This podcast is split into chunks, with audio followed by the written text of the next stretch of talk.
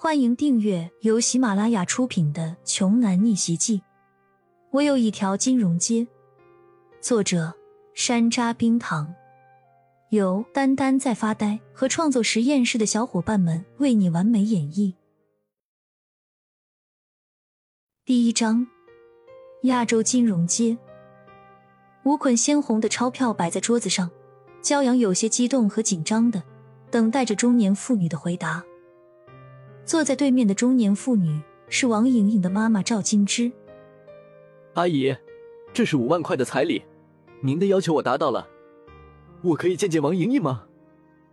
赵金枝拿起桌上的钞票放在手里掂了掂，不屑地说：“五万，五万块钱就想娶我女儿？想要娶我女儿，那三十万过来，少一个子儿都不行。”骄阳一听，顿时就有些着急了。这怎么坐地起价呢？这五万还是他大学四年省吃俭用，外加打工赚来的，这哪里是要彩礼，分明就是卖女儿啊！为了钱，连女儿的幸福都不要了吗？现在让他拿出三十万，这根本就是天方夜谭。赵金枝看着窘迫的骄阳，毫不留情的说道：“怎么没钱？”你这不是还有一个破中医馆吗？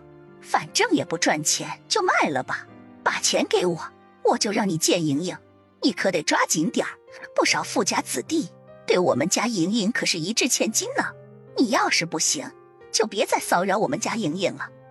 骄阳低着头，脸上满是痛苦，不敢吭声。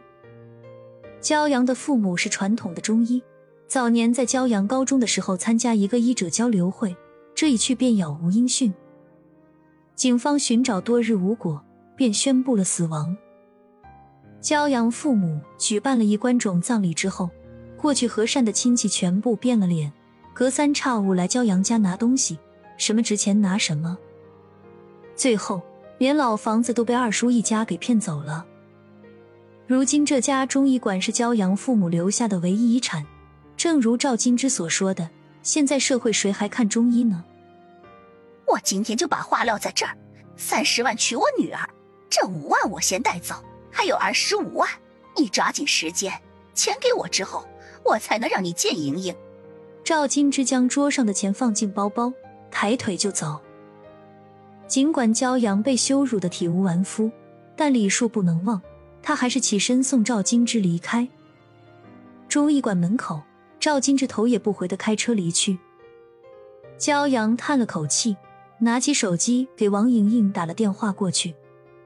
起，您拨打的用户暂时无法接通，请稍后再拨。Sorry, the subscriber you dialed cannot be connected for the moment. Please redial later. 果然还是打不通，看来钱凑不齐，是别想见到王莹莹了。于是编辑了一条短信发了过去。莹莹，你妈妈把彩礼提到了三十万，你知道的，我最多只有五万。不过你放心，我会想办法的。所以你能等我一段时间吗？短信发过去，如同石沉大海，没有一点回应。骄阳心里想的全是王莹莹那一颦一笑，他攥紧了拳头，一定要努力。可是三十万对现在的骄阳来说。真的太困难了。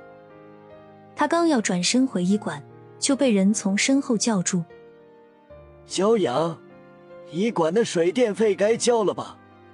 我已经为你拖了一个星期了。”一个中年男性站在骄阳身后说道。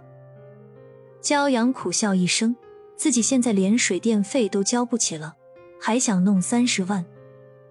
李叔，我的钱刚给了未来丈母娘。你帮帮忙，就宽限几天吧。骄阳从口袋里掏出一把零钱，说：“身上就这些了。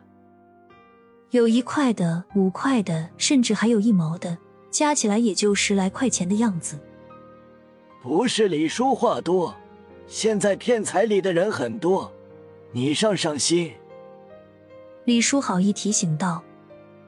骄阳只是捧着零钱递过去，并不在意李叔的话。李叔看了一眼，说：“算了，这个月的还是我替你交吧。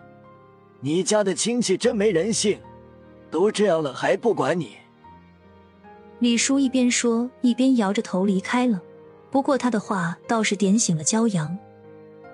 当初家里亲戚欠他的也应该还了，别的不说，就老房子也能值二十来万吧。骄阳回到医馆，在一个角落里找到了多年没有翻动的电话簿。这些亲戚已经好多年不联系了，骄阳也不知道怎么样，便怀着忐忑的心情拨通了第一个电话。